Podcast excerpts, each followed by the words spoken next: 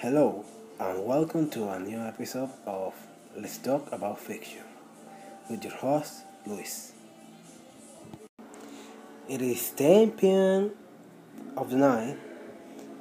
I was planning to do a collaboration, but my collaborator really couldn't even talk away all night. I understand his reasons, of course. I'm not gonna blame him, I'm gonna blame myself because I didn't finish the script with the idea that the collaboration will happen. That was very irresponsible and stupid of my part. So I decided to do just another unscripted podcast. I really think this kind of podcast helped me well, develop my English better. Develop it in a way that just singing a song or talk or just well saying some little words or you know just saying some reading some things in English boring boring. So today's thing was originally going to talk about well animation. But since I don't have the guy that was supposed to help me in this well in that I'm just gonna talk about well heroes. I have been talking about that for a long time. There were only two podcasts that really differ from that normal schedule was my Super Smash Bros. podcast that because I didn't have any other idea uh, other idea to talk about and my demo podcast.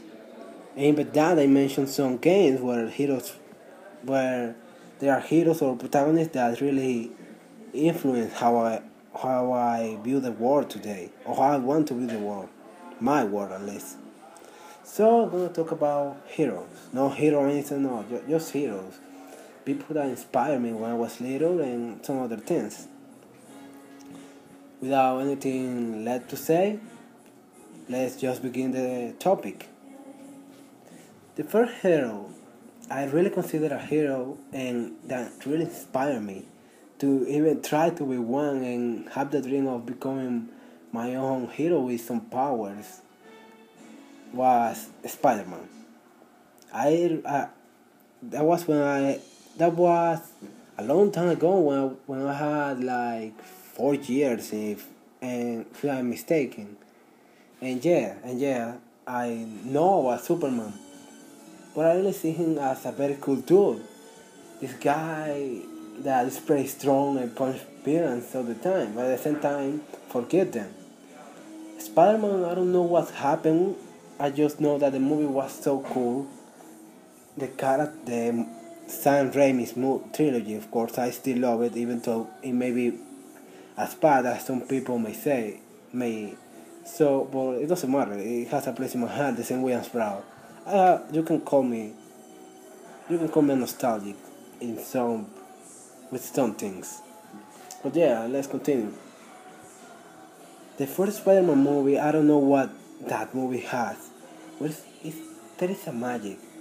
There was something in that movie that really affected me so much that I watched it like I watched it like nine times. Of course, counting the last time I watched it, that was like in 2015 or something and I still can watch it and love it, especially Spider-Man 2. 3 is just a, a guilty pleasure. It's something I know is bad, but I really like. But yeah, I don't know what that what the first Spider-Man movie has, but there is a magic that it's difficult for any other movie to replicate. Now then, the hero that really inspired me to be like, you know, this justice guy, this hero that is the hope of the people. That if you're gonna be if you're gonna be someone inspired, that is going to inspire people to be, you have to be, you have to you, you have yourself to be something bigger than you think you are, and that what the idea of that comes from Superman. When I grew up, like, well, not that much.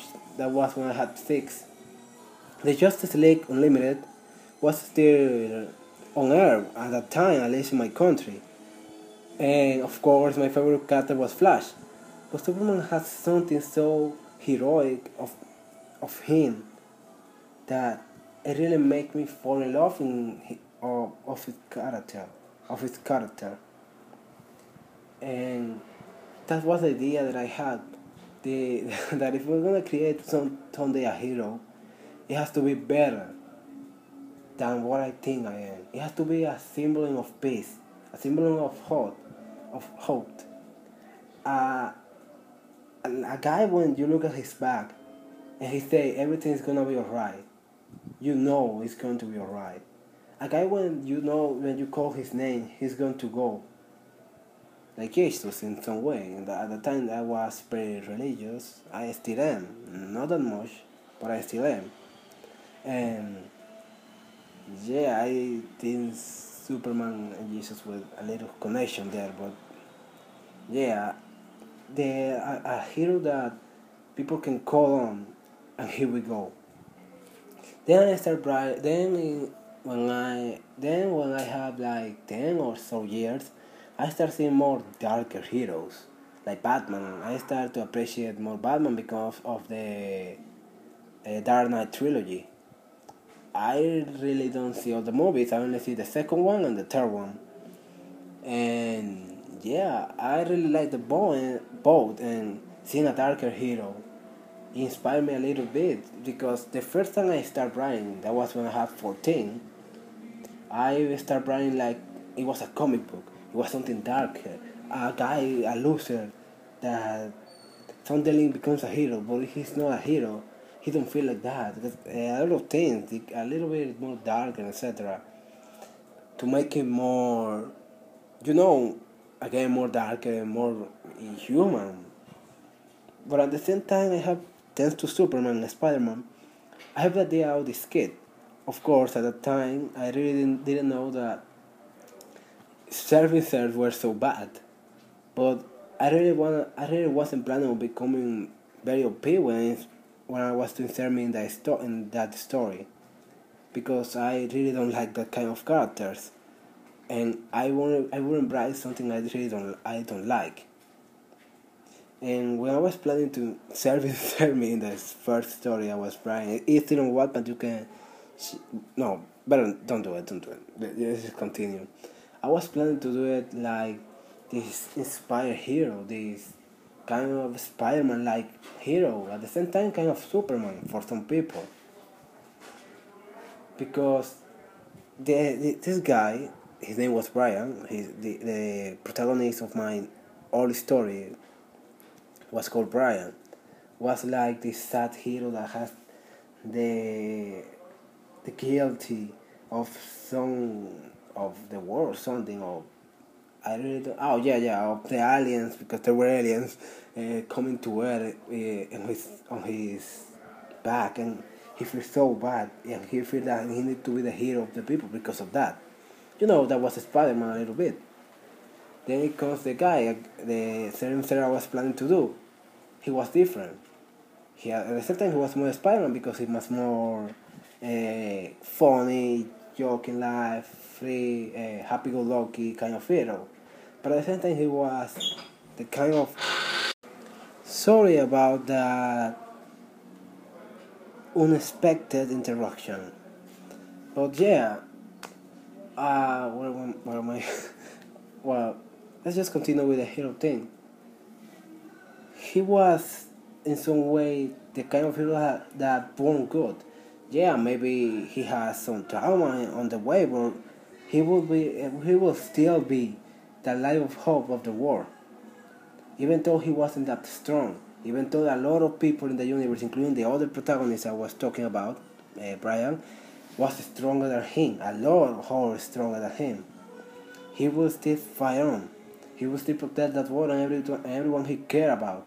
Of course, I was planning when, when he grow up, become more darker again, etc. But uh, that was not the original idea, and I really regret that I had the, that idea. Maybe because he was the kind of hero we a lot we don't see a lot. A hero that has no really no real trauma. A hero that again is just good to be good. That he believes in justice, even when that justice he believes is questioned, he will he will find a way that it will look good. At least not for him, but for the people he time he's trying to protect. That was the kind of hero I want that Sterling to be and that's the kind of hero a lot of a lot of my heroes are trying I'm trying to base at that. Then again, I bring another hero that really inspired me again was the Flash. He isn't that joking that I was expecting really to be. He he isn't that hey hey the jokes oh I'm so funny. No no no. He's a little bit more serious. Serious. Uh, the well serious. And yeah, he's more he's more relaxed than other heroes, but he still has that detective kind of attitude that he has times. He he's a for uh, investigator, or a detective I'm wrong, if I'm wrong, of course. And our hero that inspired me was Captain America. Oh, Captain America. I think that's the, the right way to say it. But yeah, he inspired me in a different way. Inspired me in the American way, you know, someone patriotic, someone that loves his country. A lot of people here really don't appreciate that. I myself know that sometimes I wish I was born in another country for different kind of reasons, but I love my country. And Captain America, Captain America uh, Captain America, they, they show me that you can be a hero that fight for his country, respect, respect it, and even that you may think that some of the laws and other things are not the best way they can be, you can still fight it and still respect your country because you are fighting for a better way, for better ways to live in in that country. Another hero that inspired me in not that big of a way like Flash, Superman, Spider-Man, and, uh, and Captain and Captain America was well Batman. Batman inspired me on oh, of course the darker hero way etc. and and and all the darker things, but he inspired me at least the cartoon one on that serious hero, that hero that takes his job seriously, that he knows that he's weak compared to a, a whole lot of people, but he still fight on because he knows he has something to protect. He knows he has something. He knows that he, if he fell, he disappeared, if something happened to him, the things that he's trying to to protect will just fall because even if he's dark and that and weaker than a whole lot of villains and heroes, he is still the most determined of them all, and that's gone a whole more than more than superhuman strength. And I still believe that, and that, and that's why my heroes try, my heroes sometimes try I uh, try to write my heroes that way even if they are weaker, they have determination to continue to do the right thing. Of course, this determination thing not only comes from comics and cartoons, but from anime and manga. DBZ showed me that tra- with uh, with tra- the right kind of training, you can go very far. Naruto showed me that you always have to in your dreams and continue and at the end, even though I don't really read it, read it, but I have a lot of friends that, well, uh, read it, and I watched the first the first part of Naruto. You know, the when he was a kid, yeah, and he showed me that even it doesn't matter how much time it takes. If you fight for a dream, you will get to it. One Piece, One Piece really showed me that friends and the experience you live with, with them are more important than the final destination of your travel. That's a lot of things I want to really put in my yeah, in my new story, uh, the one I'm writing right now. Bleach, Bleach really taught me that the strength of the best, the best people come from the strength of protecting someone else. That's a thing that a whole lot of anime show, but Bleach was so focused on that that it really that was the thing that it get me, it got to me at the end. And yeah, I had I watched a whole lot of other animes, but those are the ones that really I really remember and are remarkable because that, those are the ones that I watched when I was little. I don't know about, about you, I would really appreciate to know. And yeah. Then there comes the anti-heroes or the villains. They have inspired me in some way, but I'm not talking. Every time I'm talking about heroes, they we we have seen sometimes that villains can be heroes, can be heroes, that can help the heroes for some reason, etc. And the villains inspire me in a way that, well, it doesn't matter how bad you think you fall, how bad you think you are. There is always redemption for you. Even in the even in the in the darkest days or in the more more more broken people, there still be a hope of them to be good. Of course, it's a very hard job, but that's why you still try. Some villains I have seen become heroes, and I see them. Oh, of course, some villains in other universes are heroes, and they are perfect in, in a way.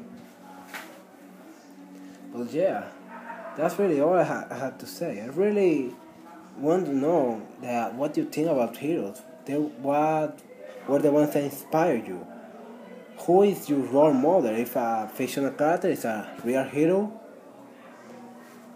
And had you ever, ever in your life, how inspired to be like this big thing? I don't know. You inspired to be like that, or even surpass it, and in some way you get to that.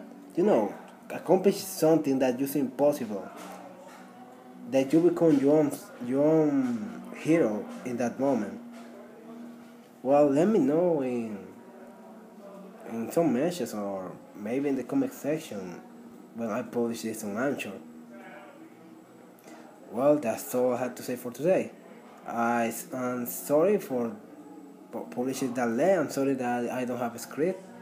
And I hope my message and the this pod, this episode really really can get some relatable to you. It can get it can get relatable to you. Well, that's all for today. Uh, I hope you had a nice, well, day or night. I don't know. And Luis out.